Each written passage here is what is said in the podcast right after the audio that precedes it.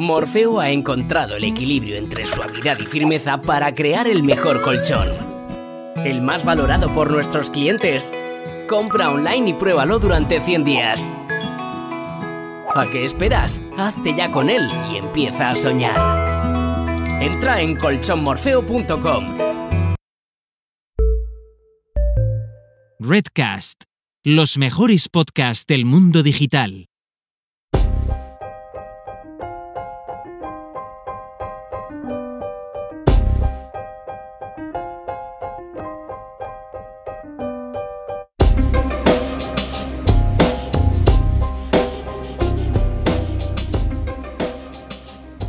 There are reports that there is no evidence of a direct link between Baghdad and some of these terrorist organizations. There are known knowns. There are things we know we know. We also know there are known unknowns. That is to say, we know there are some things we do not know. But there are also unknown unknowns. The ones we don't know, we don't know. Excuse me, but is this an unknown unknown?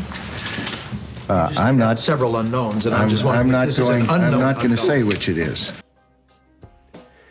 Esto que acabas de escuchar forma parte de una rueda de prensa del año 2002 que tuvo como protagonista a Donald Rumsfeld, el entonces secretario de Defensa de los Estados Unidos. En un momento de la rueda de prensa, un periodista le interpela por la falta de evidencia para establecer una relación entre el gobierno de Irak y las armas de destrucción masiva que poseían algunos grupos terroristas. Y a esta pregunta, Rumsfeld contesta diciendo más o menos lo siguiente.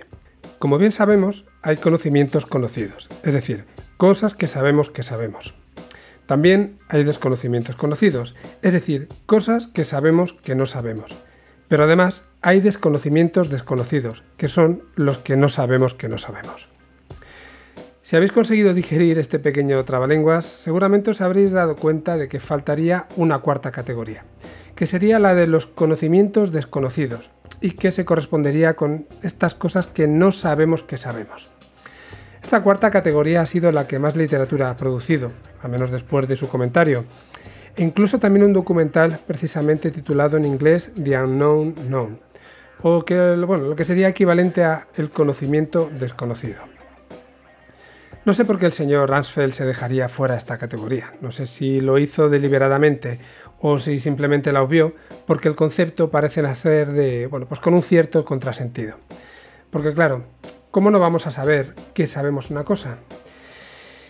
No os preocupéis, que no voy a volver a sacar a Kahneman, entre otras cosas porque el invitado de hoy me tiraría de las orejas, pero yo diría que seguramente este contrasentido se puede explicar simplemente porque se trata de un conocimiento que no se utiliza a menudo, que está escondido y que quizás forme parte de eso que denominamos intuición. O quizás se pueda explicar si lo que ocurre es que tenemos toda la información necesaria para poder llegar a ese conocimiento, pero no la hemos hilado y no hemos sacado las conclusiones adecuadas para poder alcanzarlo. Y llegados a este punto, ¿qué puede significar este conocimiento desconocido? ¿Qué, qué es realmente lo que nos puede traer?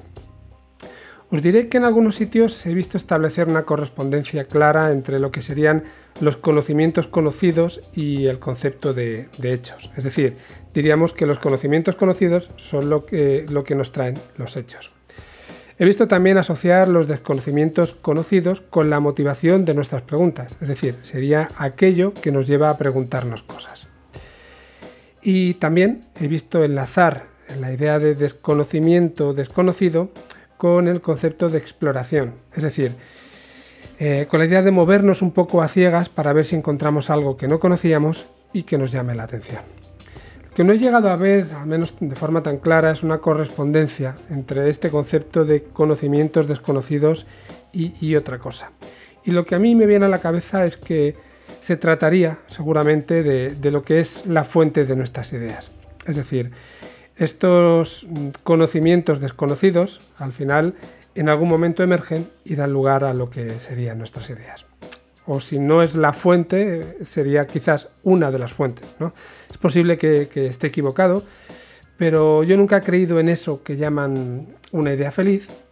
Y para mí, una idea siempre parte de los conocimientos que ya has ido adquiriendo y que en un momento determinado, al unirlos, eres capaz de enlazarlos para crear algo nuevo.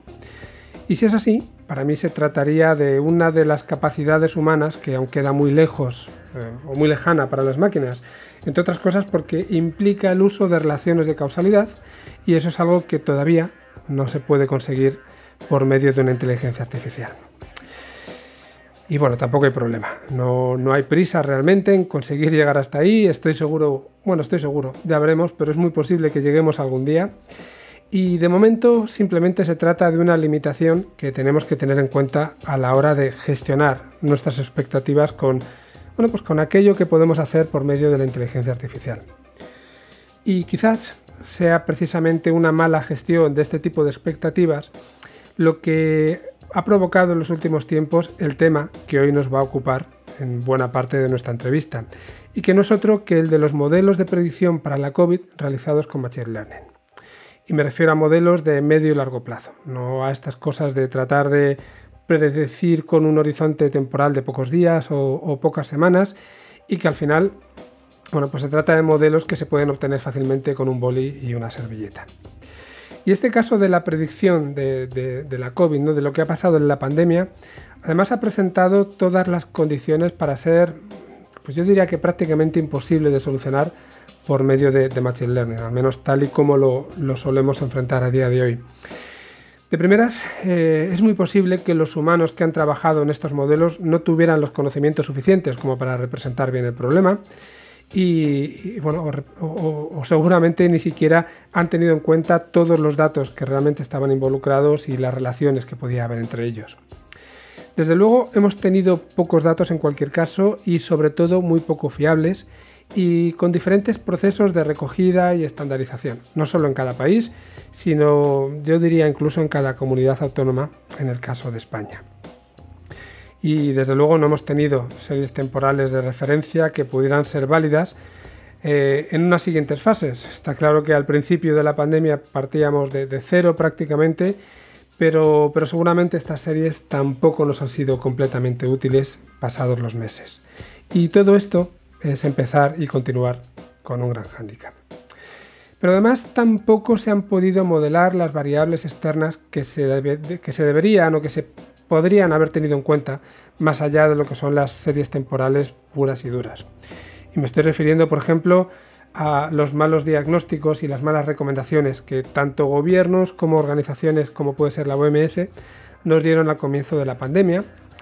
Me estoy refiriendo también a las acciones tan diferentes que se han llevado a cabo en cada país para tratar de, parar al virus y que seguramente no se han modelado y no se han incorporado a los, a los modelos en en las siguientes iteraciones. Y me estoy refiriendo también, pues, por ejemplo, a los tiempos de desarrollo y comienzo de aplicación de las vacunas. Y, mucho menos hemos podido modelar o predecir las diferentes variantes y las mutaciones que han ido surgiendo a lo largo de, este más de un año. La realidad es que seguramente ha habido modelos matemáticos eh, desarrollados por humanos que han ofrecido mejores predicciones que las obtenidas por medio de la inteligencia artificial. Seguramente porque lo de los humanos sí que, sí que es inteligencia y eh, sobre todo frente a lo que pueden hacer las máquinas. Posiblemente porque aunque no tuviéramos series temporales de referencia, tenemos otras maneras de descubrir aquello que no sabemos que sabemos. Y me estoy refiriendo, por ejemplo, a que somos capaces de encontrar analogías entre esta situación y otras similares, aunque no sean tan obvias. Y es probable que también hayamos realizado mejores predicciones porque aunque las ventajas, o una de las ventajas de las máquinas puede ser su capacidad de procesamiento, la de los humanos es la, idea de inteligencia colectiva. Y lo que no conocemos como seres individuales, muchas veces sí lo podemos saber cuando nos apoyamos en los demás. Bueno, pues para hablar de este y de otros temas relacionados, hoy contamos con Fares Cameli, amigo del programa e invitado en el episodio 20. Un episodio que he de decir que hasta la fecha ha sido el más escuchado con diferencia y que llevaba por título Usos y abusos de los datos. Una semana más os doy la bienvenida a Pensamiento Digital, el podcast donde hablamos de inteligencia artificial y de negocios. Ya me conocéis, yo soy Frankie Carrero y soy presentador del programa y un profesional relacionado con la inteligencia artificial desde hace más de 20 años. Ya sabéis que podéis escucharnos, que podéis seguirnos en cualquiera de las plataformas de podcasting que nos podéis seguir también en redes sociales a través de Twitter como arroba pensamiento y que nos podéis contactar por email en pensamientodigitalpod.gmail.com y bueno, pues como siempre, contactarme a mí de, forma personal a través de LinkedIn o, bueno, cualquier otro medio. Poco más por mi parte, os dejo con la entrevista, estoy seguro de que la vais a disfrutar y volvemos en un rato para despedirnos. Hasta ahora.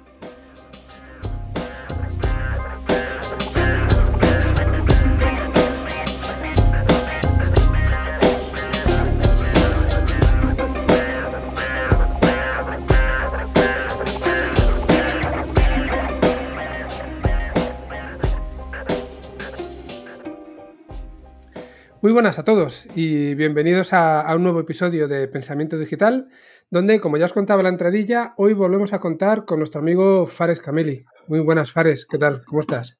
Hola, Frankie, ¿cómo estás? Pues yo bien, pero contéstame tú primero, ¿qué tal estás? Bien, bien, muy, muy, liado, muy liado, pero hay, hay, que encontrar un hueco porque, porque, no sé, compartir contigo un rato, charlar un ratito mola y además es que después de la, entrevista con Corti me he sentido celoso y no me queda otra.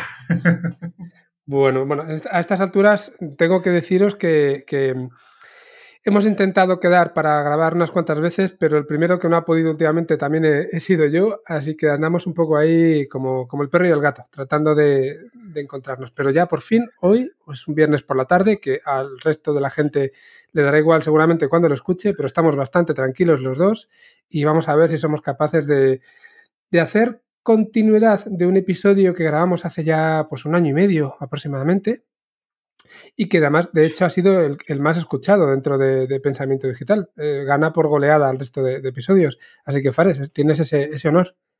Ese honor no, me acabas de poner el listón y la pistola para intentar superarlo, pero vamos a ver qué podemos hacer, ¿no? Bueno, seguro que, seguro que bien. Eh, lo primero, si te parece bien, me gustaría que, nos actualizaras un poco qué ha pasado en estos casi dos años con, tu vida profesional, evidentemente. Yo sí que voy a poner, voy a recordar a nuestros oyentes que bueno, que eres, eres, la palabra experto siempre me da miedo, pero en tu caso la digo con, conocimiento de causa, eres experto en tecnología y marketing, llevas veintipico años, 23 creo que decías, trabajando en esto, y además con experiencias muy, muy diversas, grandes empresas, temas de consultoría, bueno, has hecho un poco, un poco de todo. Pero el que quiera tener más detalle ya se lo puedo escuchar en el otro episodio. Lo que me, me interesa es eso, ¿qué has venido haciendo en estos últimos dos años? Bueno, pues más allá de, la continuidad de seguir con, mi empresa y haciendo pequeños proyectos de consulting, pues hace bien poquito he tomado el control de, una empresa para hacer un proyecto de blockchain, de blockchain no público, con algoritmos de recomendación para un tema de, branding que bueno, pues en septiembre lo tendremos terminado y espero que para final de año lo, lo, veáis con un buen amigo, con Daniel Marote. Y es un proyecto bastante bonito, como tiene su parte su parte social, como ya sabes que no, no puede ser de otra manera, su parte de apoyo a causas sociales, su parte para, para dar valor a marcas y a esas cosas, y sobre todo lleva un algoritmo de recomendación, un canires, no te olvides que nos hemos vuelto muy locos, eh, enganchado a un, sistema transaccional de blockchain, con lo cual es un proyecto bastante, bastante chulo y bastante divertido. Además, lo he basado, y esto que ya, él ya lo sabe, lo he basado en el, en el, estudio que publicó Corti de la modificación sobre el algoritmo Canires hace ya unos añitos. Pues va a ser el modelo matemático en eso y después, bueno, pues he seguido yo un poquito más haciendo algunas variaciones, ya, ya me conoces, pero bueno. Y luego más allá, más allá de eso a nivel, a nivel profesional como highlight, ¿vale? Eh, pues está colaborando con varias empresas eh, unas, algunas ya las conocéis, tipo Sol Imprenta, Más Músculo, etcétera. Y ahora en este, en este momento del tiempo estoy un poquito más centrado en empresas de, de modelo innovación, ¿no? Además, de bastante diversas, desde unos que están preparando contenedores para emergencias médicas, gente de HealthPoint, medicina, eh, innovación, inteligencia artificial, IoT, etcétera, hasta unos amigos que tienen un, proyecto industrial muy bueno y con los que estoy colaborando también, Nablandis. Ellos lo que hacen es básicamente trabajar el, el Smart Green Marine, básicamente el, concepto de, ahora mismo el mayor problema que tenemos que en logística es la emisión de CO2 y los costes que se están disparando principalmente en el transporte marítimo. Bueno, pues ellos tienen un, contenedor plegable que viaja cargado exactamente igual que uno y se almacena y vuelve cinco dentro de uno, con lo cual reduce muchísimo el, el impacto, ¿no? Y están, lo tienen ya en fase de producción para meterlo en navieras, con lo cual estoy en la parte de marketing echándoles una mano y además no soy ingeniero industrial, por tanto no, no les sería útil, ¿no? Y luego estoy en dos, en, dos proyectos de inteligencia artificial, que además uno de ellos lo comparto contigo, por lo cual lo disfruto muchísimo más. Eh, uno es, uno es el, proyecto de Vocally, son gente que, que realiza dictado de voz para, para, para medicina, ¿vale? Para evitar el uso de las manos, los informes, mejorar la calidad asistencial y eh, tienen unos diccionarios personalizados que usan inteligencia artificial para, para, mejorar el dictado, con lo cual tienen un producto bastante diferencial. Ahí estamos poniendo un poquito de orden, de orden a nivel organizacional y ayudándoles a, desplegar el producto correctamente. Esta parte es un poco más de, de, tecnología y marketing. Luego, en el caso de iTister, que son para mí los, los cracks absolutos de este año, ese, ese modelo de, de creación de imágenes exclusivas e ilimitadas para usos industriales, aparte de que me parece la bomba de concepto, es que básicamente va a ser una ayuda gigantesca a, pues, desde la gente que hace cerámica ahora mismo en un primer término, que es su especialidad, hasta la, hasta la gente que puede hacer otras cosas después, como puede ser diseño y decoración y arquitectura, porque mm. van, a, poder gestionar eh, coherencia en el diseño sin necesidad de volverse locos con, con diseños y con, y con PIs y rebajando no tanto el coste de diseño, sino la efectividad de sus equipos de diseño, que al final eso se redunda en precio a cliente, servicio y calidad de tu producto. Y está hecho, pues, como tú bien sabes, con, con inteligencia, con inteligencia artificial, con algoritmos de, de, aprendizaje, de aprendizaje profundo y sobre todo con escalado de imágenes, que eso es lo que es la bomba, ¿no?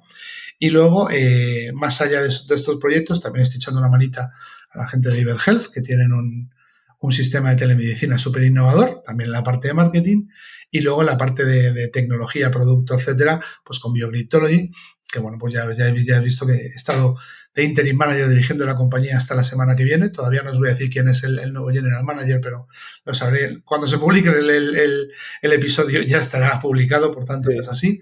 Y sobre todo, bueno, pues la evolución de producto, la evolución de empresa y las cosas que estamos consiguiendo, pues son al final un lujo y ahí me queda todavía mucho que aportar. Y básicamente esos son los highlights, más allá de pequeños proyectitos, echando una mano, ya sabes, montando cositas con WhatsApp para comercial, mejorando procesos de empresas, las cosas más pequeñitas y ahí. Así que no me aburro, desde luego, no me aburro. Desde luego, desde fuera queda bastante claro. Yo no sé cuántas horas tienen tus días, pero, yo creo que más que las mías, fijo. No, menos, menos de lo que piensas. Además, también doy clase, igual que tú, en, en, The Valley y doy conferencias internacionales con EUDE. Pero ¿sabes cuál es el concepto? Que desde que estoy usando metodologías mucho más ágiles, ahora estoy, como todos, emocionado con EOS y herramientas tipo Slack, Notion, y he eliminado el email y he rebajado las reuniones a 15 o 20 minutos y además programadas, hago mucha reunión asíncrona, de eso de que quedamos a una hora en Slack y mientras trabajamos discutimos cosas, es que te cunde muchísimo más el día, básicamente. Pues la búsqueda de la productividad. Bueno, pues igual algún día te, digo que te pases por aquí y nos cuentes también, porque eso seguro que es un tema que, que, nos mm. ayudaría a todos. A mí, desde luego. Pero hoy has venido a hablar de otra cosa, así que lo dejamos de, lado y, y, vamos a centrarnos en, el tema que veníamos a comentar. Y, bueno, pues no, no, sé si quieres que lo introduzca yo o lo quieres introducir tú directamente. No, no, por favor, por favor, introdúcelo tú, porque además eh, en este tipo de cosas sabes muchísimo más que yo, así que aprovechemos. No, no, pero bueno, básicamente eh, hemos tenido algunas conversaciones en las que pues, hemos tratado de comparar los resultados que, han que ha tenido la aplicación de la inteligencia artificial, bueno, pues en este caso sobre todo centrado en las pandemias, ¿no? en todas las predicciones, en todos los modelos que se han creado durante, durante esta pandemia en la que todavía estamos y que en muchos casos han resultado fallidos frente a otros modelos matemáticos que se han venido utilizando, que a veces incluso pertenecían a un dominio completamente distinto, no necesariamente de aplicación a pandemias, sino venían de dominios pues, económicos o cosas así, eh, y que sin embargo parece que han dado un mejor resultado. Entonces, bueno, pues que si quieres cuéntanos un poco cuál es tu postura, cuál es tu versión y a partir de ahí empezamos a hablar. Bueno, primero tengo que decirte que tengo, tengo, por desgracia para mí, que decir que ya por fin mi modelo matemático hecho en marzo del año pasado ha fallado, ¿vale? Sí. Sí, sí, evidentemente no contaba con eventos externos como pudieran ser las elecciones catalanas o los disturbios, ese tipo de cosas. Así que por desgracia para mí la, la incidencia eh, y la mortalidad ha sido mayor en esta tercera ola de lo que esperaba y evidentemente hemos tenido tres olas en lugar de dos como el resto de Europa. Así que básicamente mi modelo matemático fallado también no lo he alimentado durante el tiempo, pero este es el, este es el ejemplo claro de lo que estábamos hablando, ¿no? Cómo una persona puede hacer hace básicamente 11 meses un modelo matemático basado solo en un contexto político, social y económico y tener mayor capacidad de acierto que todos los que están gestionando datos, haciendo ciencia, etcétera. Y es porque al final eh, las matemáticas empíricas y la, no quiero llamar inteligencia artificial, lo voy a llamar machine learning o deep learning dependiendo de la profundidad, ¿vale? ¿vale? Pero los sistemas automatizados de cálculo que entran dentro del cómputo de la inteligencia artificial no están preparados para eventos sobre los cuales no tienen un histórico y los modelos de aprendizaje tienen una diferencia muy seria. De hecho, precisamente, tú, no tengo que decirte lo fan que soy de, los modelos de Deep Learning porque hace muchos años que nos conocemos, pero evidentemente las matemáticas empíricas en, en, cierto tipo de situaciones tienen muchísimo, muchísimo más recorrido y muchísima más facilidad de, de corrección, pero principalmente porque los modelos son eh, ecuaciones, parten de gestiones de riesgos y no tienen modelos de aprendizaje en el medio, solo correcciones del sistema. Por ejemplo, ya que hablábamos de eso y me venía un poquito preparado porque además sé que te gusta a ti contar referencias y casi nunca lo hago, pero había, hay, un artículo en la de Society eh, que además es, es, bastante reciente, ¿vale? Es de, de agosto de 2020, digo bastante reciente porque después ya nos hemos perdido y nos hemos diluido en los datos, en el que explicaban cómo se habían generado los modelos de predicción de, Deep Learning para reportar las infecciones con SARS-CoV-2, ¿vale? Y una de las cosas más, más, más curiosas que hablaban, aparte de que habían basado el modelo en los modelos del MERS, o sea, del primer coronavirus, del primer, etcétera, del primer SARS-CoV, y habían gestionado los modelos predictivos en base al, a la gripe de 1918, famosa gripe española. Entonces, el concepto es que cruzaron el modelo de, expansión, porque tenía el mismo, el mismo ratio de pasión, el mismo R, del 1918, con los aprendizajes sobre, sobre movilidad, gestión, etcétera, que estaban ocurriendo del primer SARS-CoV de 2003, ¿no? ¿Qué sucede? Que eso de primeras da un modelo bastante más acertado del que pueda parecer, ¿no? Y aquí es donde empieza, donde empieza el término, que es estos modelos se basan en, un estudio a posteriori, donde tú ya tienes unos datos fehacientes, concluidos y bien gestionados. Independientemente si los casos de los datos son buenos o no, eh, cualquiera que haga una evaluación de datos a tiempo real suele establecer los mismos parámetros para medir los datos. Por tanto, aunque los datos de origen fueran erróneos, eran consistentes en tendencia y por tanto los modelos de aprendizaje eran capaces de gestionar esos datos. Mientras que los datos del COVID-19 no son consistentes en tendencia porque se han ido aplicando diferentes métodos de medición según hemos ido conociendo el virus. Por tanto, esa situación de pandemia acabada, datos que ya no tienen movilidad contra datos móviles, ha hecho que las primeras predicciones parecieran mejores hechas desde, desde el modelo de Deep Learning, Machine Learning, y las siguientes no y nos encontramos con que los modelos del 27 matemáticos son muchísimo, de 1927, ojo, eh, mira dónde me estoy yendo, son muchísimo mejores. Hay fórmulas súper sencillas donde trabajan sobre el número de individuos, la diferenciación, etcétera.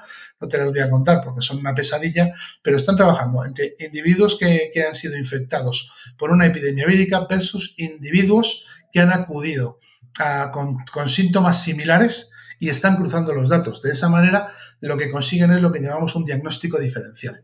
Y ese diagnóstico diferencial hace que si conoces el ratio de contagio del virus y el, volumen de personas que han sido eh, infectadas o que puedan ser infectadas y le incluyes la movilidad y la expansión territorial, pues evidentemente tu modelo de predicción va a ser muchísimo mejor que el de un algoritmo que va a ir variando su aprendizaje de manera constante. De hecho, el concepto del modelo específico, luego te pasaré el link para que lo tengas, pero el concepto del modelo específico que han usado es una BLSTM, una red BLSTM. Y al, tratar ese tipo de redes, que son redes basadas en, modelos muy básicos que van aprendiendo según se insertan datos, según salías de Corea y empezabas a meter los datos de Europa o los de China, que ya sabes cómo son, el modelo empezaba a aprender incorrectamente y a intentar eh, expandir las variables a los otros modelos, con lo cual el problema es que, no tenía un aprendizaje concluyente. Y al no ser concluente y no tener coherencia, el principal problema que se han encontrado los modelos de, de aprendizaje matemático basados sobre todo en deep learning es que a mayor volumen de casos infecciosos versus menor coherencia en la tendencia, los métodos de optimización pues eran peores y por tanto los aprendizajes tenían que ser repetidos cada X tiempo. Y al llegar al, deep learning, el, concepto de las redes ANN ya no han sido capaces, las redes neuronales no han sido capaces de ejecutar eh, una estadística correcta principalmente por los modelos aplicados, que sabes que hay dos, SEI y DESIR, de los que luego hablaré un poquito más.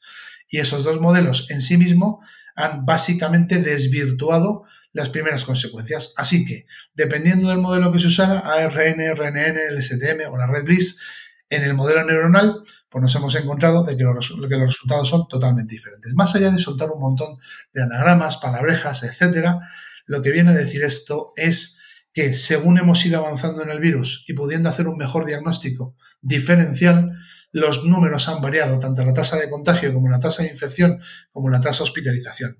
Y dependiendo del país, del tipo de diagnóstico, del lockdown y de la saturación de atención primaria, han ido variando también. Todos esos factores combinados han hecho que, los modelos de aprendizaje hayan sido en un principio muchísimo menos eh, efectivos que un modelo basado en matemáticas puras en el cual has hecho lo que, lo que básicamente los epidemiólogos llaman un modelo de progresión epidemiológica, donde tu comparativa, y ahí es donde entra la jugada, se está haciendo con modelos epidemiológicos de coronavirus animales, en cerdos básicamente.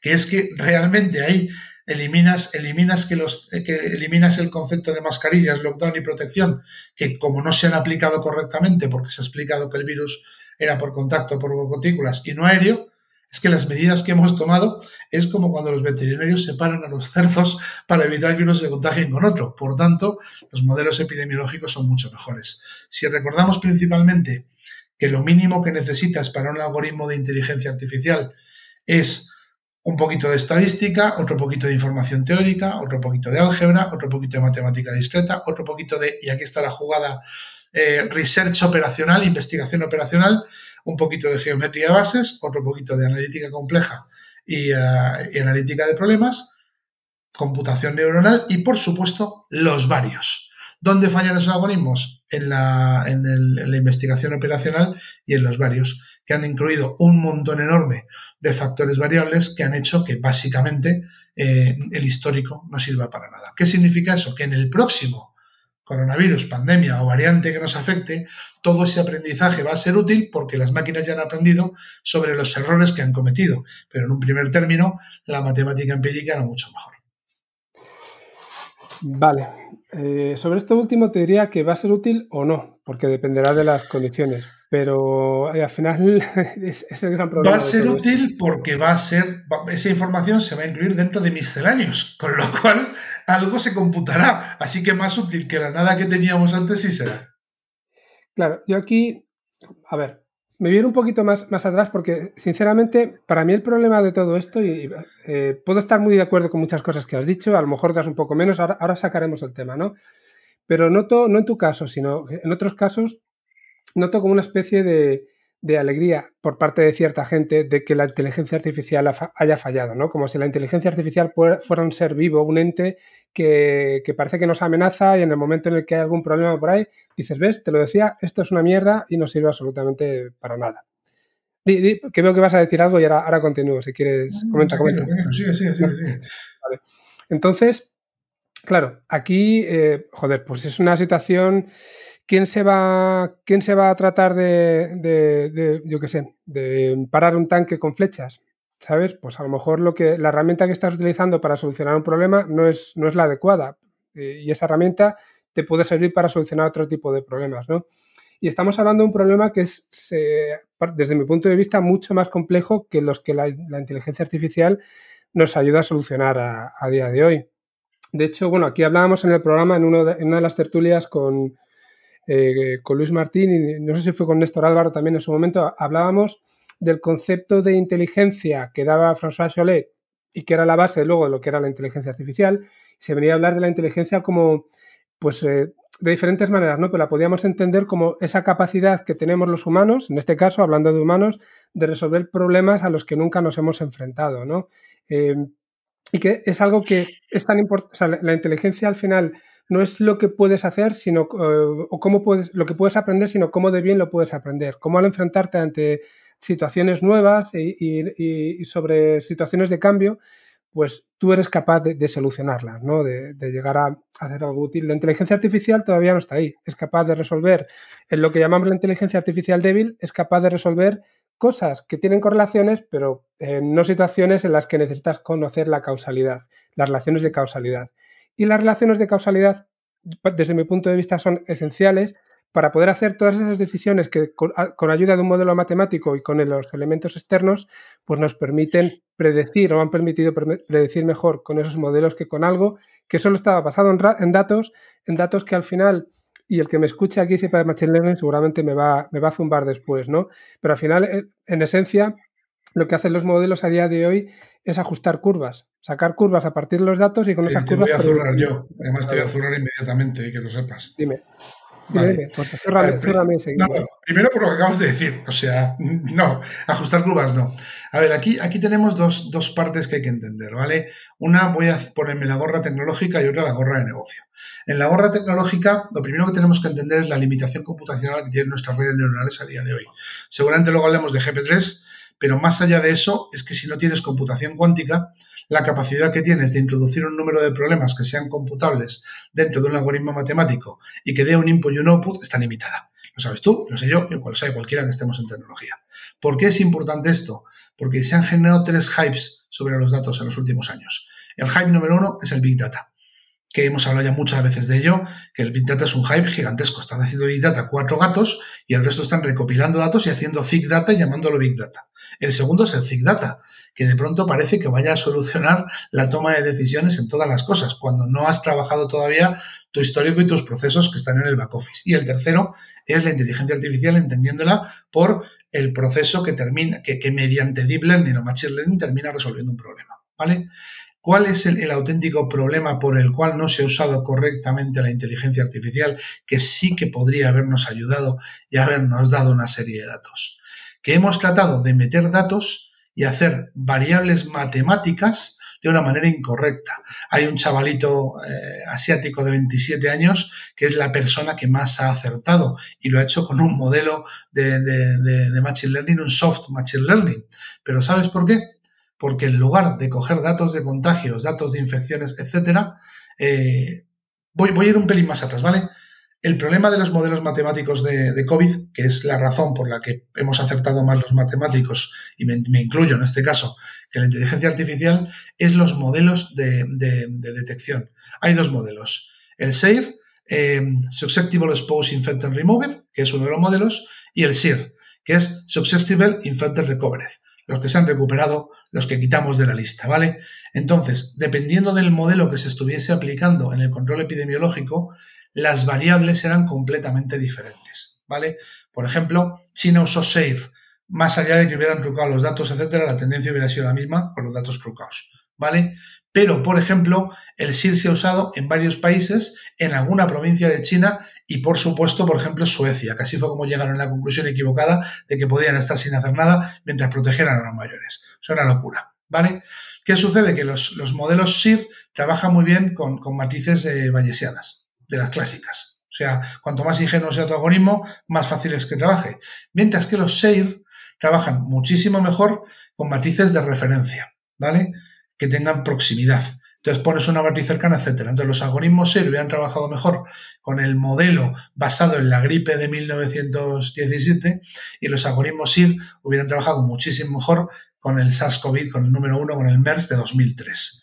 El problema es que en cuanto mezclas datos de dos partes con dos tipos de algoritmos, ¿en qué red neuronal y con qué algoritmo lo discernes? Y ese es el gran problema.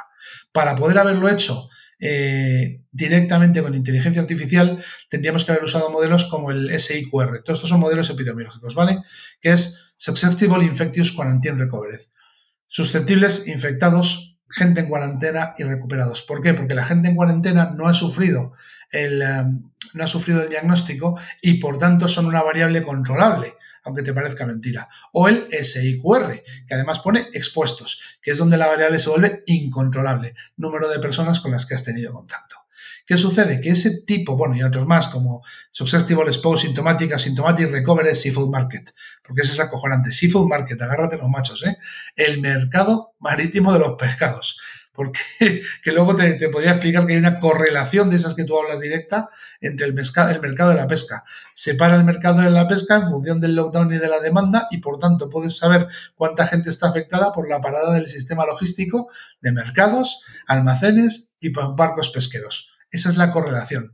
Todos esos modelos hubieran funcionado bien eh, si en lugar de meterle datos de SIR y SEIR a la inteligencia artificial, hubieran usado datos mucho más simples, como por ejemplo eh, los de Scanner, las de Computer Tomography, que se han hecho para, ver cómo hacía el efecto los daños en el cuerpo, del SEIR, o si se hubieran usado datos un poquito más sencillos, como los rayos X, porque el diagnóstico por imagen en inteligencia artificial está súper, súper trabajado. De hecho, luego seguro que hablamos de ello. Y eso hubiera permitido que tanto redes neurales eh, coevolucionadas o, o algoritmos sencillos de Native Base o incluso árboles de decisiones o random forest o lo que fuera, hubieran podido darnos una mejor aplicación de los datos. El problema es que como era la primera vez que nos enfrentábamos a este problema con este tipo de herramientas, hemos intentado aplicar los datos y el conocimiento que nos entregaban los epidemiólogos en modelos que no estaban preparados dentro de nuestras inteligencias artificiales. Si en lugar de haber usado esos datos, hubiéramos usado los datos del diagnóstico por imagen y hubiéramos usado modelos eh, que, ya estaban entrenados para ese tipo de cosas y, hubiéramos hecho correlaciones, hubiera sido muchísimo más fácil, que es lo que ha hecho este chavalito del que te comento. Hubiera sido mucho más fácil y los Machine Learning hubieran dado unos resultados mucho más accurate. Probablemente no al principio, que es al contrario de lo que ha pasado. Al principio fueron más, más accurate porque era muy corto y entonces era un cálculo muy rápido y luego fueron para abajo. Aquí hubiera sido al revés. Al principio eran sido peores, pero luego han sido mucho mejores. Volvemos a lo mismo. ¿Quién, está, ¿Quién está decidiendo qué algoritmo se usa y quién está decidiendo qué datos se mete? Nosotros. Claro, pero es lo que te estaba diciendo. el problema, el problema está, no está en el algoritmo en sí, el problema está en, los datos. lo, principal es los datos que se están metiendo y tú lo, si tú le metes datos en crudo a un algoritmo para que, para que aprenda un modelo y esos datos no tienen nada que ver con el problema o, no, o están incompletos, que es lo que nos ha pasado, pues al final no aprendes en condiciones. Y lo que aporta, lo que aporta al humano, lo que tiene que aportar es un conocimiento del dominio, un conocimiento de cuáles son las variables adecuadas. Dime. Déjame que te dé el micropuntito de por qué mucha gente se ha alegrado de que la inteligencia artificial no funcione. Porque trabajan en el área de, Big Data y Thick Data y piensan que eso es un, que eso es un, punto para ellos. Yo me voy a ir ahí, a de huello. Las personas más conocidas, no hablo de las mejores, hablo de las que salen en medios, que han dado previsiones de datos y que se apuntan los tantos de haber acertado, aquellos que les hemos seguido, sabemos, uno, que acertar a 20 días es muy fácil. Muy, muy, muy fácil. Dos, que la cantidad de fallos que han cometido es enorme por falta de contexto. Vamos, básicamente por no contar atención primaria en sus datos, ¿vale? Y te hablaban de lockdowns 25 días antes y te hablaban no sé qué. ¿Qué pasa? Que el dato de trend es un, es un R2 con 8. Es que no tiene mucho que hacer. El dato de tren te lo podía te lo calculé yo, te lo calculó el Imperial College, te lo calculó el British Council y te lo han calculado los epidemiólogos hace ya un año. Entonces, cuando ya empiezas a tener un volumen de datos grande, eh, que ya sabes cómo el dato está gestionado, es muy fácil predecir los siguientes movimientos porque con unos cálculos bastante sencillitos y un modelo de datos lo sacas. Pero entonces entran a jugar las vacunas y entra a jugar, que ahora en Israel sube y baja, y los niños, y no sé qué, y empiezas a darte cuenta que toda esa gente que habla de datos, de Big Data y de Thick Data y de la madre que lo parió, no solo no tienen ni idea de cómo funcionan las cosas, sino que además han acertado por mera casualidad. Porque esto al final es un evento de Malthus, es un cisne negro. Y yo voy a recordarte dos momentos específicos. El 11S. De pronto hubo una serie de personas que se hicieron millonarias ¿Por qué? Porque los seguros subieron como la espuma, entre ellos el, tiburón este que nadie podía engañar, el de Nocilla, que ha hundido una SICAP, ¿vale? Y dijo, soy más listo que nadie, lo sabía. ¿Cómo vas a saber que va a haber un atentado de ese tipo y que los seguros van a subir? No, por favor. o sea, para, para. Es como decir que todos sabíamos que el Bitcoin iba a llegar a 50 mil dólares este año. No, no y no. Sabemos que evidentemente tiene una tendencia en alta. ¿Por qué? Porque quiere centralizar los mercados, pero no, ¿sabes? Esas cosas son casualidades que ocurren porque tenemos un evento de Magnus, un ciclo negro, como quieras llamarlo, ¿vale? Y el problema es que toda esta gente que está trabajando datos se alegra porque las inteligencias artificiales no están preparadas para detectar eventos de Malthus, están preparadas para crecer y operar en modelos ya existentes, como por ejemplo el GPT-3, que es alucinante, pero si ves el desarrollo que tiene, sabes cuáles van a ser los siguientes pasos que va a entregar el GPT-3. Vale, eh, sí, al final lo que, lo que está claro es que los datos no han sido suficientes, no se han alimentado bien y además estamos hablando de una situación en la que el panorama está cambiando cada dos por tres porque las soluciones o, las, eh, sí, las soluciones que se intentan poner a la situación condicionan los siguientes patrones. ¿eh? Tú has hablado de las vacunas, las mascarillas en su momento, todos esos patrones que has aprendido en los últimos dos meses, de repente surge algo distinto y te los cambian por completo. Por eso decía las variantes, es posible... las variantes, las variantes y las combinatorias. Las variantes también, efectivamente, ¿no? Entonces estos datos a lo mejor no nos sirven tampoco para el año que viene y a lo mejor vuelve a ocurrir otra, otra cosa diferente y sigue sí, pues, eh, pues todavía es peor la situación. Entonces tenemos que estar constantemente aprendiendo, pero lo que te decía antes, al final lo primero que tenemos que aprender es que al no servir, tenemos que tratar de introducir de alguna manera algún tipo de información extra, información que a día de hoy solamente podemos tener los, los humanos. ¿no? Y al final hay que, hay que pensar una cosa y quizá tú mismo lo estabas diciendo antes, los ordenadores tienen una potencia de cálculo muy grande, incluso aunque todavía no tengamos computación cuántica, tenemos una, una potencia de cálculo muy grande pero una máquina tiene los inputs que la máquina tiene y los que nosotros le, damos. Sin embargo, como humanos, de forma colaborativa, el conocimiento que ya tenemos, cómo aprovechamos no solo nuestras ideas, sino las de los demás para mejorarlas y conseguir pues, tener modelos mejores, tener, tener más capacidad, nos convierten en, de momento en algo más, más poderoso que cualquier inteligencia artificial por, su cuenta. De hecho, de hecho esto que estamos hablando es la demostración. No soy epidemiólogo, no soy inmunólogo, no soy médico, no tengo ni puñetera idea de cómo funciona una pandemia más allá de haber estado en proyectos de pandemia y entender el control de riesgos. Yo soy un analista de riesgos. Y sin embargo, he sido más preciso que Margarita del Val, cosa que no es difícil, ¿vale? O que los doctores del miedo o la gente así, ¿vale? Me da igual. El concepto, ¿sabes por qué es? Precisamente por, por algo muy sencillito. Ahora mismo, y esto es lo, probablemente lo más importante que voy a decir en este podcast, y además nada tiene que ver con los números, pero Hace un año yo os decía que había dos tipos de personas y dentro de poco habría tres. Los que tienen, los que han pasado el corona, los que no han pasado y los que se volverán a infectar cuando pierdan la inmunidad. Ahora no es verdad. Ahora tenemos otros dos tipos más. Los que van a tener corona de larga duración y los que se van a infectar con una combinatoria. Están infectados a la vez de la variante inglesa y de la sudafricana o de la brasileña, etcétera, que por cierto, tú tenías razón, los modelos no valen porque la variante inglesa tiene un mayor volumen de transmisión, la variante sudafricana es peor todavía y la variante brasileña es que ni la detectas, con lo cual los métodos de detección van a variar. También es verdad que aquí entra lo que llamamos el misceláneos, entra que ya hay medicaciones como la hidrocoseclocina, la intravacina, etcétera, que hacen un efecto muy bueno en los primeros días, que el diagnóstico es más rápido, ya se puede diagnosticar en frotis en el ojo, en el frotis anal famoso, en el ritmo de los chinos, en, eh, con test de antígenos, con otras maneras, y luego entran a jugar las vacunas. Las vacunas eh, no curan el coronavirus. Tú lo coges y te infectas. Y además puedes seguir contagiándolo. ¿Qué, ¿Qué, sucede? Que disminuyen enormemente la posibilidad de enfermar y más enormemente la posibilidad de morir. Con lo cual hay que vacunarse. Punto. Esto es lo más importante que voy a decir hoy. Que hay que vacunarse. Punto. Pero sobre todo, al disminuir esa posibilidad de enfermar, disminuyen tu capacidad de contagiar, la famosa carga viral. Si eliminas a los supercontagiadores, la gente está que entra en una sala y ya la llena de virus y lo pilla todo el Santo Cristo.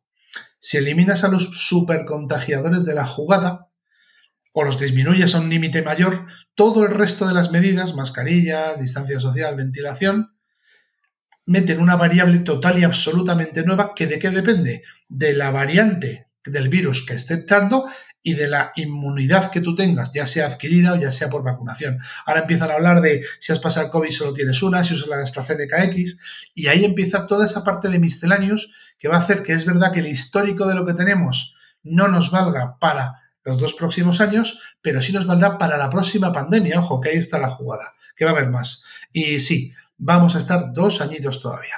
Este añito va a ser complicado, el 2022 con mayor vacunación y control de diagnóstico y entrenamiento plano va a ser mucho menos complicado. Y en el 22 probablemente haya países que vuelvan a recuperar cierto cierta normalidad, nueva realidad, porque no va a ser lo mismo que antes, pero cierto concepto de normalidad, y habrá otros países que tardarán un poquito más. Y aunque nos parezca que en verano va a pasar, no, es porque vamos a ventilar más. Se acabó. Todavía la OMS y un montón de países siguen diciendo que esto no es aéreo. De hecho, Sanidad la semana pasada admitió como vía de transmisión la aérea de manera oficial, que yo lo había hecho ciencia, ya lo había hecho cultura. Así estamos, ¿eh? Así estamos, y con la gente con mamparas y lavándose las manos y desinfectando cosas. Es que mientras sigamos haciendo eso, da igual el modelo matemático que hagas, estamos perdidos, ¿no? Entonces, lo que quería deciros es, que es lo realmente importante, vamos a tener que aprender a vivir con esto, ya es endémico porque no lo hemos para tiempo, y hablamos de la variante brasileña, ¿qué tienen en común la variante inglesa, la brasileña, la de California y la de Sudáfrica? Que son países donde no hicieron nada y el virus se ha extendido como ha querido, variante. ¿Qué crees que va a pasar cuando, cuando empecemos a buscar las variantes en África? Va a ser un festival. Va a ser un festival. O en el medio de Asia. Va a ser un festival de variantes. Ya es endémico. Tenemos que acostumbrarnos a que nuestros niños se vacunarán cada X tiempo, que nosotros probablemente sea como la gripe, entre comillas, no hablo de que sea que una enfermedad gripe, sino que venga y vuelva y tengamos que hacerlo, y la vida con mascarillas va a existir más allá de ahora, ¿sabes? También es verdad que lo que tenemos que cambiar será la ventilación, la manera de hacer. Nuestro mundo va a cambiar. Se acabó el rollo de oficinas, colegios, masificaciones. Intentaremos volver a ello, pero se ha acabado. Entonces, partiendo de la base de que nuestro mundo ha cambiado, al cambiar nuestro mundo, ¿cómo cambian todas las variables de inserción en esos modelos matemáticos? Cambiarán, habrá que verlo. Y ahí es donde te decía que los modelos como el que se ha usado en el OpenAI para el GP3 son la respuesta porque son modelos de aprendizaje predictivo. Y ellos lo que nos van a permitir es coger dos o tres o cuatro inputs de esos modelos, meterlos en una coctelera usando ya sistemas bien hechos y ya hablamos de mezclar inteligencia artificial con Big Data, ojo, eh, ojo, ya hablamos de, de conjugar los datos en un Machine Learning usando Big Data y eso es lo que debería de permitirnos tener mejores datos a partir de ahora. Bueno, ya veremos, ya sabes, ya, si lo, has escuchado más de una vez, que para mí GPT-3 es algo que, me, inspira confianza para ciertos tipos de problemas, pero, pero no para, para otros. Y, en, especial, en un caso como este, para mí creo que sería interesante el poder entender, que el modelo pudiera entender qué es lo que está pasando a la hora de tomar decisiones y GPT-3 no lo hace. Simplemente predice como, como haría un loro y, ya está. Pero eso es lo bueno. El, al final GPT-3 lo que hace básicamente es automatizar tareas intelectuales del mismo modo que lo hacen los humanos, pero sin imaginación, hablando mal y pronto. ¿Vale? Es un automatismo de tareas. El concepto es, eh, si tú tienes una serie de inputs, por ejemplo, modelo SER, modelo SEIR, diagnóstico, lo pasas por GP3, va a predecir los siguientes pasos, que eso te permitirá que luego algoritmos mucho más complejos sean capaces de coger ese input y prevenir las cosas o predecirlas un mes o dos antes de que pasen y según vayas metiendo datos reducir tu aprendizaje. Eso es personalmente lo que yo haría si estuviera en la situación de poder hacerlo. Otra cosa es que como bien sabemos el problema de GPT-3, que además estoy totalmente de acuerdo contigo, es que es el hype de la década. O sea, cada década tiene un hype, pues nuestro hype son los blockchain y el GPT-3, que no, es que, que, no es que no vayan a cambiar el mundo, lo harán, pero les estamos dando poderes como la aloe vera, o sea, dentro de poco van a hacer de todo. O sea, la aloe vera eh, te lo echabas encima y te hacía rico, le dabas propiedades por todos lados, ¿no? Pues ese es básicamente lo que está pasando. Para, mí el problema en este caso con el GPT-3 y también por aclarar un poco es, eh, vuelve a ser el de antes, el de para qué lo usas, ¿no? ¿Cuál es, cuál es el objetivo y, entender muy bien qué es lo que hay detrás. Al final, en el fondo, se sigue basando en un montón de datos. En este caso hablamos de muchísimos millones de, documentos que se han utilizado para entrenarlo, pero siempre va a predecir con cosas que ya ha visto. Va a producir en base a documentos que ya ha visto. No, tiene en cuenta documentos que, no haya y con Sesgos, y con ¿Eh? sesgos. Y con sesgos. Claro, con sesgos, efectivamente. Porque al final nosotros generamos sesgos y el algoritmo los repite. Claro, y estamos hablando de situaciones, como bien decías tú, que al final hay un montón de cisnes negros con un montón de, pues eso, de, casos que no, se han, que no se previsto y predecir qué es lo que ocurre después de eso es, muy jodido. Aquí, mira, me viene a la cabeza ahora mismo y, no lo había pensado. Eh, ¿Te has leído la trilogía del problema de los tres cuerpos? Sí.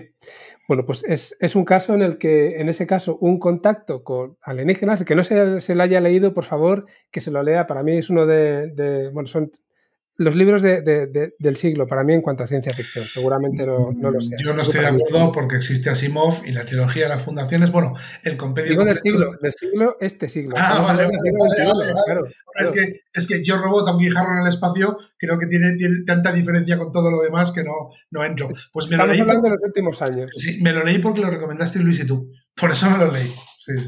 Pues eh, a mí me encantó y ahí fíjate todo lo que ocurre.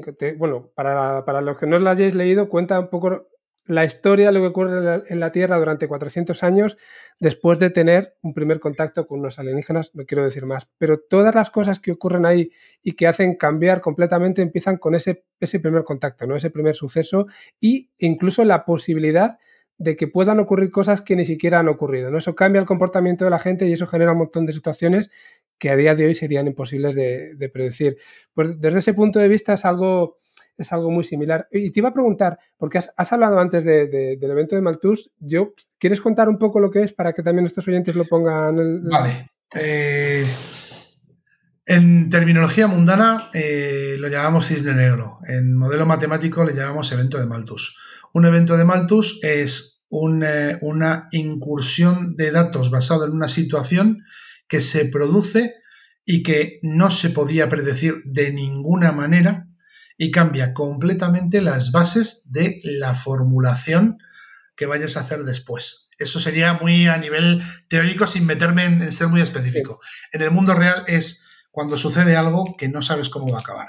¿Qué es un evento de Malthus? Pues puede ser desde una glaciación hasta a nivel más pequeñito, cuando el Vesubio, Pompeya, hasta el tsunami de 2014, hasta la Segunda Guerra Mundial, hasta el coronavirus.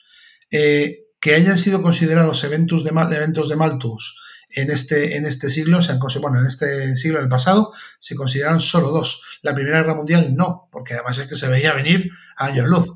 La Segunda Guerra Mundial fue considerado evento de Malthus y el siguiente evento de Malthus fue el famoso crack económico de la energía. ¿Vale? Porque el de la bolsa no era un evento de Malthus, era un evento predecible. No se sabía el momento específico de las .com, no se sabía el momento específico, pero tenía todo el mundo los escenarios bien claros, ¿vale? Entonces, ese tipo de eventos rompen automáticamente cualquier eh, formulación, cadena o aprendizaje que tengas.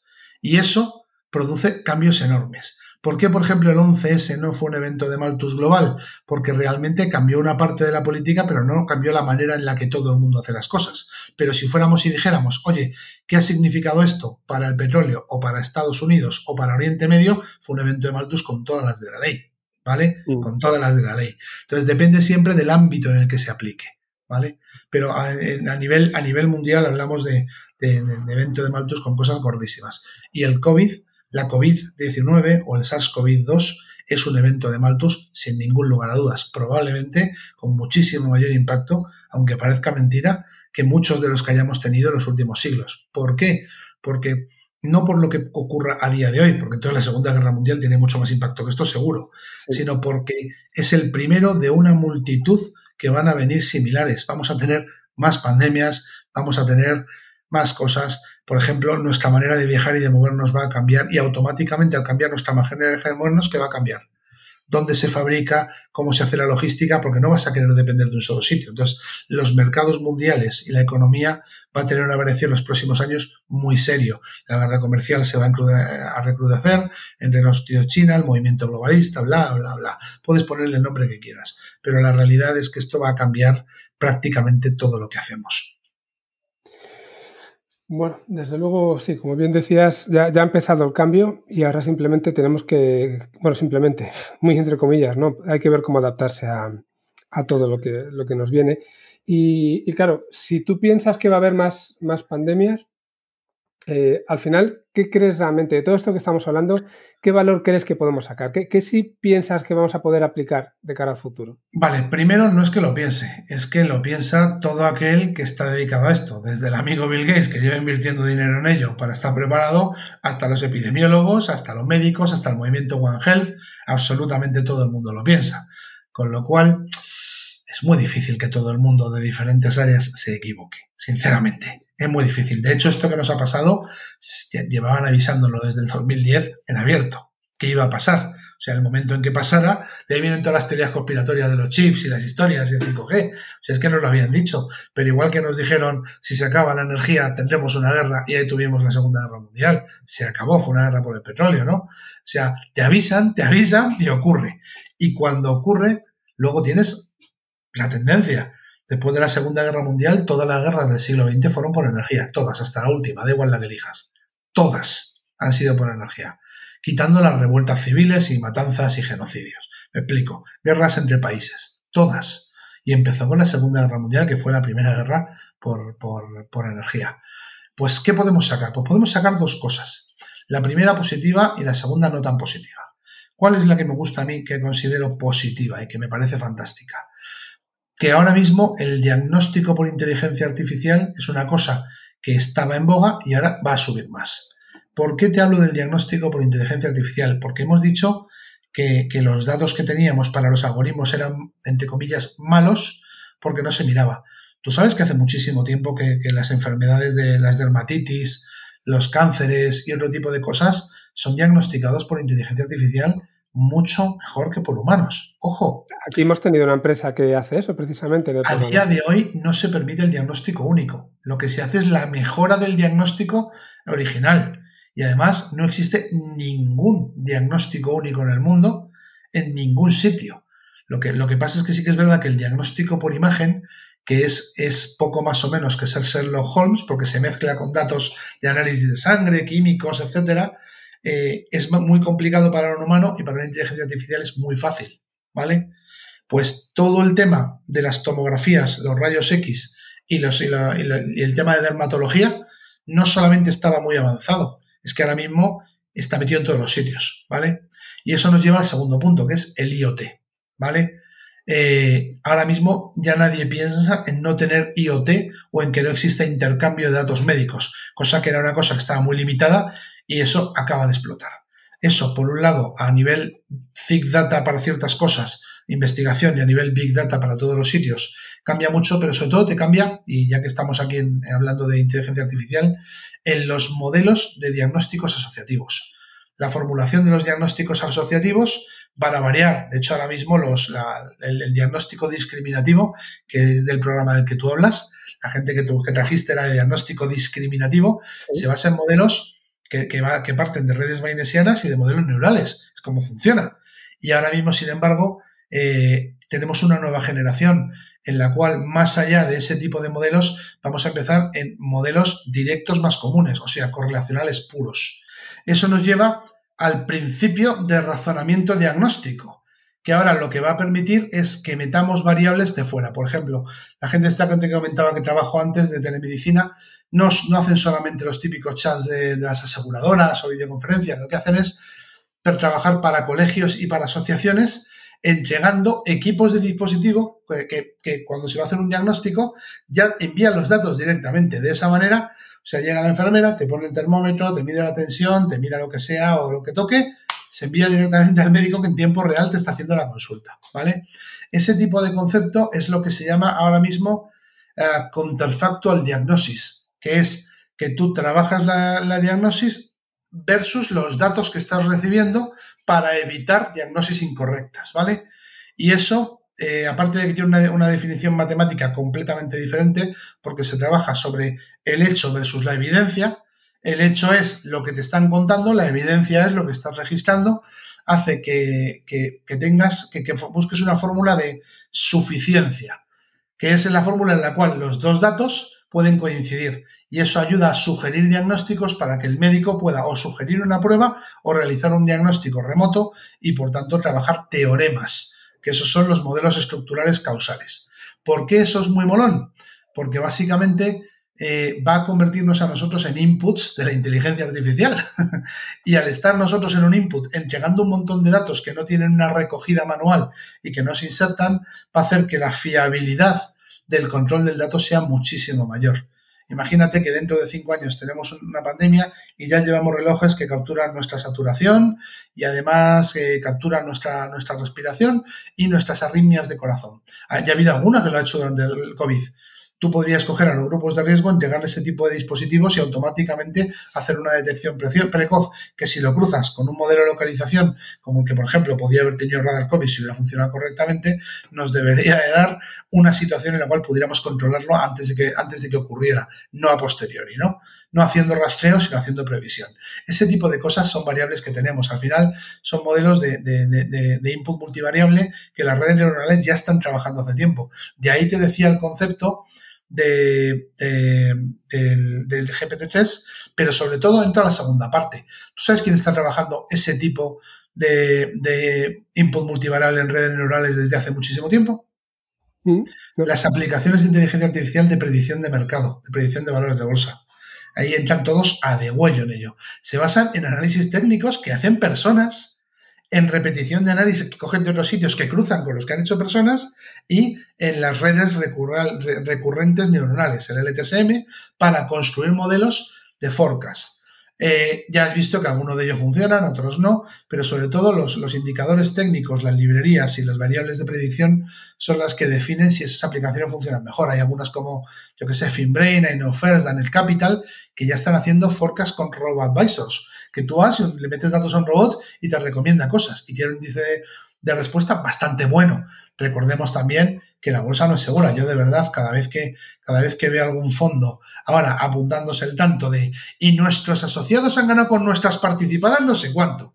Y tú dices, vale, entras, rascas y dices, pero si es que todas las participadas que han reventado lo han reventado por la COVID-19, que tú no podías haberlo planeado ni sabías que iba a funcionar. Con lo cual, si quito el cisne negro de la jugada, eh, tienes un fondo mediocre como otros 14.000 damas con un índice de beneficio bajísimo y ahora estás apuntándote en tanto como hizo el de, las, el de la nocilla de saberlo antes para seguir metiendo capital. Yo específicamente en España, que no voy a dar el nombre, pero hay dos que no hacen más que apuntarse tanto de mi participada hecho X, mi participada hecho Y, y dices, tío, que los datos que tu participada pretendía tener eran una quinta parte de lo que está pasando ahora, pero claro, si estabas en, en modelos de comida de animales, deporte, eh, logística, etcétera, que tenían un crecimiento al alta, pero que vete tú a saber si van a funcionar o no, porque es, una, es, un, es un concepto de altísima competencia, de pronto aparece esto, lo revienta y vas diciendo que eres el mejor fondo del país. No, y si fueras el mejor fondo del país, Elon Musk te acaba de demostrar que no tienes ni puta idea. Elon Musk, los de Reddit se han cargado un mm. fondo, básicamente. El tema de Robin Hood y de, y de la, la empresa esta de juegos es porque ese fondo se vive de apostar contra empresas que sabes que van a caer a futuros. Pues han llegado unos coleguitas, se han metido en Reddit y acaban de reventarle a un fondo que no se lo han llevado por delante porque, porque es un fondo multimillonario. Pero si llega a ser un fondo más pequeño, se lo llevan por delante unos chavales en Reddit. Que es que se dice rápido. O sea, ¿cómo, ¿cómo metes tú eso en un forecast? ¿Cómo lo metes para que una inteligencia artificial o un robot o un learning o un big data o un big data te diga que unos chavalitos en Reddit van a, van a cargarse a un fondo como Merritt. Así. ¿Cómo, ¿Cómo metes tú que, que, Elon Musk va a comprar eh, bitcoins, va a decir, saco una moneda que me llamo Dodge, voy a meter mi dinero en bitcoins y lo va a disparar a los 50.000. ¿Y cómo metes tú lo que ha pasado después? Que Elon Musk está viendo que hay mucha volatilidad y para no perder el valor dice, uy, esto está muy caro y en lugar de bajar un poquito se ha pegado un piñazo increíble. Ha hecho un evento especulativo, que no es el primero, ¿eh? Que ocurrió con Apple, que ocurrió con Dell, que se ha hecho un millón de veces. ¿Por qué lo ha hecho esta vez Elon Musk? Porque ha visto lo de Reddit y ha dicho, tengo redes, tengo capacidad, vamos a vacilar. Y toda esa gente que ahora dice, me he forrado metiendo el dinero en Bitcoin, no esperaba forrarse. Lo que pasa es que les ha pillado un Elon más por el camino, ¿sabes? Y eso es imposible de prever. De hecho, me preguntabas antes, ¿cómo podemos sacar partido nosotros, los seres humanos, de esto? Pues mira, hay dos, dos tipos de tecnologías a los que todos podemos acceder que son fantásticas. La primera y la más importante es lo que se llama la inteligencia de negocio. ¿Vale? Hay muchísima información en Internet que es público-privada. Por ejemplo, ¿tú sabes dónde están los resultados de Amazon Ireland, que es el de Europe? Está en una página que se puede acceder. Yo, yo accedo porque tengo la URL. Y si la buscas, la encuentras, pero no es público. Eso es lo que se llama información público-privada. ¿Tú sabes si Villarejo ha tenido seis contratos con una empresa como el BBVA y le va a caer la torta? Pero si es que se podía saber, te bastaba con irte a, a, quién pagaba el BBVA, que lo entregan en su consejo de accionistas y lo hubieras explicado que es como lo ha hecho Hacienda, ¿vale? todo ese tipo de información es pública, solo que es público-privada, no es pública que la puedas encontrar en Google, tienes que saber que existe. Bueno, pues hay una serie de empresas que se dedican directamente a la inteligencia de negocio, que lo que hacen es meterse en negociaciones, en contratos o en bolsa, cogiendo esa información. Y esa información es muchísimo más fidedigna que los modelos predictivos. O sea, ¿Tú recuerdas cuando se anunció el tema de la vacuna por parte de, la gente de Pfizer, que, que, se anunció justo cuando se iban a vender los stocks que llevaban programados un año del CEO y de la otra? ¿Crees que es una casualidad? No. Adelantaron el ensayo para tener una semana de resultados y poder hacer la comunicación justo antes de que, de que sus stocks se vendieran. ¿Por qué? Porque nadie puede decirles que ellos han, vendido los stocks a propósito. Los stocks llevan programada la venta un año. Pero han forzado la situación entregando un dato que el mercado esperaba justo antes. Eso hubiera sido muy fácil. En cuanto hubieras sabido cuándo iban a vender estas personas, y te lo digo porque uno de los fondos con los que trabajo lo ha hecho, sabían que estas personas tenían que vender en esa fecha y metieron dinero en Pfizer una semana antes, sabiendo que esta gente iba a intentar subir su, su cotización para llevarse más dinero de la situación. Es que no hace falta ser un genio, solo hay que tenerlo. Y la otra parte es que ahora mismo tenemos todos una obsesión por la diagnosis, por la medicina, por la salud, que está haciendo que cada vez tengamos aplicaciones en nuestros móviles con mayor potencia, mayor capacidad, etcétera, que vamos a tener gratuitamente porque ellos quieren recoger datos para estar preparados para la próxima. Y entonces todas esas compras magníficas que están teniendo ciertas empresas de ciertas aplicaciones es solo para recoger datos. ¿Cómo podemos eh, beneficiarnos como personas? Muy sencillo. Ahora mismo el software baja, el hardware que recoge datos baja porque tiene otro modelo de negocio y nosotros podemos obtener un mejor rendimiento de como personas de lo que nos ofrece ese software y ese hardware a cambio de compartir unos datos que realmente van a cogerlos de un grupo enorme de gente y que a nosotros a día de hoy no nos son útiles. Esas son las dos maneras. Por un lado, en la parte de negocio, trabajar la inteligencia de negocio, que es también lo que ocurre, por ejemplo, con el intercambio de datos científicos, y como personas, buscar ese tipo de aplicaciones que ahora, aplicaciones de entrenamiento, aplicaciones de deporte, aplicaciones de health, diagnóstico por, inteligencia artificial, todas esas cosas se van a llenar todos los marketplaces y los, los dispositivos, que además hay menos venta porque la economía ha bajado y la cadena logística está, está saturada, es que ahora mismo te puedes comprar un dispositivo por la mitad que antes, ¿vale? Esa es una ventaja que podemos sacar como personas. Y aunque sé que esta vez he sido mucho más matemático y mucho menos persona que en el último podcast, es porque el, concepto de lo que queríamos transmitir se basa básicamente en formulación matemática. Vale, te voy a hacer dos comentarios. Uno, chorras, eh, completamente chorras, no te creas que me voy a poner aquí profundo. Me has puesto los pelos de punta cuando has dicho lo de los humanos como inputs y me ha venido a la cabeza Matrix. Digo, hostia, ya estamos ahí cerquita. Y otro que en el fondo está relacionado. ¿Hasta qué punto se lleva bien todo esto que estás diciendo de las aplicaciones del IoT, de toda la información que van a sacar de nosotros, con ese, entorno de seguridad que se ha intentado dar en Europa respecto de, los datos, ese celo que tenemos de los datos y que además nos, está haciendo ir como un poco por detrás de, lo que se puede hacer en China, de lo que se puede hacer en Estados Unidos. Y no voy a decir si mejor o peor, simplemente voy a decir que a efectos prácticos vamos por detrás precisamente porque no tenemos ciertas eh, libertades que, ellos sí tienen. Entonces, ¿eso está suponiendo un problema? ¿Tú que controlas más estas cosas o lo vas a suponer? Está generando una divergencia, ¿vale? A ver, primero voy a entrar en la parte de Matrix. Sí, cada vez vamos a ser inputs. Yo ya sabes que acabo de cambiar mi vacío de fratos por un movie y ya sabes que estoy entregando más datos cada vez. Es inevitable, ¿vale? El concepto es, va a ocurrir contigo sin ti. Si quieres sacarle ventaja para mejorar tu vida, hazlo y si no, no. Esa es tu decisión. Eh, y luego está la segunda parte. La segunda parte, contrariamente a lo que piensas, el concepto de, la privacidad de datos en Europa, que sabes que no me ilusiona en absoluto, ha derivado a una situación maravillosa, ¿vale? La situación es, ¿quién controla la nube? Esta es una pregunta del millón. Las corporaciones tecnológicas americanas, principalmente dos, Amazon y Microsoft, y secundariamente IBM y Google. Digo secundariamente por volumen, que si pudiéramos de negocio te diría que son IBM y Microsoft y luego Amazon y Google, ¿vale? Ese es el tema. Esas corporaciones controlan los datos en la nube. Eh, la cantidad de datos y la gestión que tienen va directamente en contra de las políticas de Europa. ¿Quién está controlando eh, el, hardware, los dispositivos y quién está trabajando los algoritmos de manera más rápida y con mayor control sobre ellos. China y los países asiáticos. ¿Por qué? Porque su manera de comportarse, su educación, su implantación tecnológica y sobre todo la falta de estas políticas de privacidad hace que lleven una ventaja abismal a las corporaciones de Estados Unidos y a todo el resto del planeta. Eso ha derivado en eh, lo, que ya, lo que se ha llamado en Europa el eh, concepto de soberanía digital, ¿vale? La soberanía digital europea, la, guerra de la cloud está perdida, está perdida. O sea, Europa ni Gaia ni leches. El proyecto Gaia es un timo como un castillo. La guerra de cloud está perdida. Por tanto, si tú quieres proteger tus datos, ¿a qué nivel puedes proteger los datos de los usuarios si no es a nivel de cloud? Esta es la frase del año de este podcast. A nivel infraestructuras, o sea, controlando el 5G.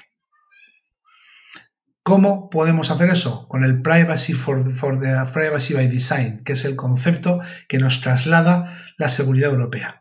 Si tú, en lugar de tener tus datos almacenados en la nube, los tienes en tu dispositivo local y los entregas bajo demanda, en el Privacy by Design y el dato viaja por redes de comunicación, o sea, en nuestro caso 5G, automáticamente queda fuera del control y procesamiento de las nubes de datos de las grandes tecnológicas. Y eso que ha pasado desapercibido a muchísima gente es el concepto de seguridad europea, el concepto de, identificador virtual de DNI europeo, el concepto de pasaporte COVID, que evidentemente si puedes seguir contagiando y puedes seguir eh, pillándolo, no es para precisamente permitirte pasos, es para controlar el, cómo te mueves y reaccionar ante ello. Aplicaciones como Radar COVID, que más allá de que no haya funcionado, el concepto tecnológico es increíble. Es un concepto deslocalizado que no requiere absolutamente nada para entregar datos. Es algo que dices, Buah, es una genialidad. ¿Qué sucede? Pues que luego vas para arriba y entre la propuesta de valor, la usabilidad y todo lo demás, se acabó. Pero ese es el concepto. Entonces, básicamente, ¿qué va a hacer Europa? Pues Europa va a trabajar en el Privacy by Design, en la soberanía digital y el mantener el control del dato de usuario, porque es que o logramos identificar a los usuarios en el marco europeo o la identificación la van a hacer Google o Apple. Y se acabó. O Facebook o Pepito, ¿vale? Y eso es una de las cosas que se está trabajando pues, desde, desde la Unión Europea eh, desde la nueva Secretaría de Estado Digital y que, por ejemplo, en BioCryptology tenemos presente permanentemente, porque es nuestro negocio. es nuestro negocio. Y cada vez que hablamos de, de, empresas que hacen control por biometría, empezamos a cometer un error. ¿Tú crees que la gente va a dejar que le grabes la cara y se la guardes? Ni de coña ni de coña. Vas a tener que convertirlo en modelos matemáticos de sí o no y ese modelo matemático de sí o no va a necesitar un segundo punto de término. Por eso es tan importante el IoT, por eso es tan importante la inteligencia artificial, porque va, el modelo de behavior es el que va a dar el tema. Ahí hablábamos del predictivo del GP3, va directo ahí, ¿vale? Y por eso tenemos un ámbito específico que es blockchain. ¿Qué sucede? Que blockchain asegura transacción y ahora tienes que meterte o en el dispositivo o en la identificación del ser humano. Y ahí es donde empiezas a jugar con inteligencia artificial, behavioral, patrones y con privacy band design y conexión. En el momento que identificas punto de origen de conexión, método de conexión, behavior de la persona y trabajo, ¿qué necesidad tienes de transmitir el dato? Mm. Ya está, esa ha sido mi genialidad del día. ya no tengo más, ya no tengo más en la chistera, ¿sabes? Pues yo creo que debemos aprovechar y, terminar el programa en un punto así álgido, ¿vale? Con, tu, última reflexión sobre, sobre este tema, que además, bueno, ya sabes que, es algo que para mí es un poco más desconocido, así que te agradezco que, nos hayas contestado con, bueno, con la cercanía que tú tienes por, por lo que trabajáis en Biocriptology también y por tus conocimientos. Y, poco más. No sé si quieres hacer alguna última reflexión. Sí, me gustaría, me gustaría dejar una pequeña conclusión, ¿vale? Al final, eh, cuando tú, cuando ahora mismo sabes que surgen nuevas carreras, nuevas profesiones para la gente, y ahora mismo tú, sabes que hay modelos, eh, cuando vas a estudiar, ya no se estudian matemáticas como carrera, se estudian matemáticas AA, matemáticas AI, matemáticas ABN, que es para ir al modelo de datos, a inteligencia artificial o a estadística y gestión del control, ¿vale? La, matemática tradicional no está desligada de, los modelos y los modelos matemáticos, ni de la inteligencia artificial, ni de los modelos de datos. Tenemos que, entender que somos los humanos los que programamos las máquinas hasta que varíe eso y las máquinas nos entreguen input para que nosotros usemos ese conocimiento compartido. Partiendo de esa base que te deja muy claro hacia dónde va el futuro y que nosotros cada vez seremos mayor input y menor eh, creatividad, eh, me quedo con otra parte. Y es que, eh, el ser humano tiene una capacidad creativa, ya sabes lo, lo fan que soy de Turing y por supuesto del test de Turing y todo lo que te puedas imaginar, tenemos una capacidad creativa que es lo que tenemos que, valorar. Y yo, tanto para nosotros que tenemos hijos como para toda la gente que esté ahí, eh, los próximos 15 años nuestro mundo va a cambiar. Y va a cambiar porque hay modelos predictivos como el GPT-3, porque hay modelos de datos que van a decir las cosas, árboles de decisiones y porque se van a automatizar cantidad de tareas con robotización, que al final no hemos hablado de ello, pero es a donde se dirige todo este tema, ¿no? Eh, ¿Qué es lo que podemos aportar los humanos en esa sociedad? Porque vamos a aportarlo, evidentemente. Tenemos que aportar gestión de proyectos, creatividad, eh, tareas manuales complejas, porque hay gente que tiene más capacidad eh, de realizar tareas con, que, requieran esfuerzo y cerebro, hay gente que es más manitas, hablando mal y pronto. Me encantaría ver una máquina haciendo escultura o arreglando un coche como lo hacen algunas cosas. Se puede, pero la complejidad es mayor.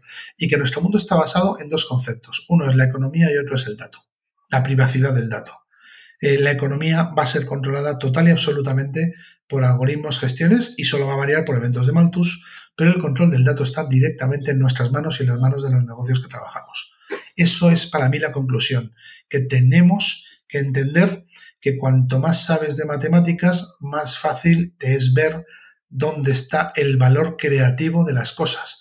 No es que sea un fan de STEM, porque soy de STEM igual que tú, eh, pero creo que la gente que estudia recursos humanos, psicología, cosas, no hablo de carreras, hablo de, intereses, porque yo no creo en, las carreras de hace mucho tiempo, debería entender que ellos lo que tienen que hacer es dar buenos inputs y ser creativos porque si hacen tareas repetitivas, administrativas o basadas en teorías superpasadas de moda, es increíble que la psicología sigamos hablando de psicoanálisis de Freud.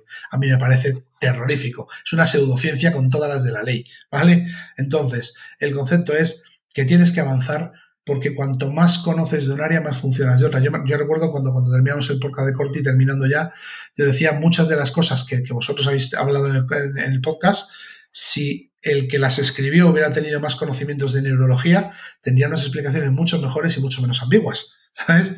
Ese es el concepto, que cuanto más empecemos a mezclar áreas de conocimiento, mejor será nuestra capacidad de adaptarnos al mundo y más ventaja le vamos a sacar. Esa sería mi conclusión. Bueno, pues te agradecemos muchísimo que hayas puesto así el, el broche al, programa y te agradecemos muchísimo que te hayas vuelto a pasar por aquí. Bueno, no es la primera vez, o sea, no es la segunda vez realmente, porque aparte de la primera, efectivamente, ya te habías pasado alguna otra vez. Y, bueno, pues seguro que te vas a pasar más veces. Así que aquí Seguro, aunque te, aseguro que este podcast no va a superar al otro que hicimos, porque el otro era muy llano, muy para personas, y este es extremadamente técnico, pero también me pediste que esta vez fuera un poquito más, más técnico, con lo cual no me queda Los técnicos también somos personas, ¿eh? aunque no lo parezca. Sí, me refiero a volumen. Al final ya sabes, o das algo que puedo usar todo el mundo, o das algo que puedo usar poquita gente, pero muy especializado. Yo creo que esta vez hemos ya la segunda y la verdad es que me quedo muy contento entre tú y yo. Pues un abrazo muy fuerte, Fares, y hasta la próxima. Hasta la próxima. Hasta luego.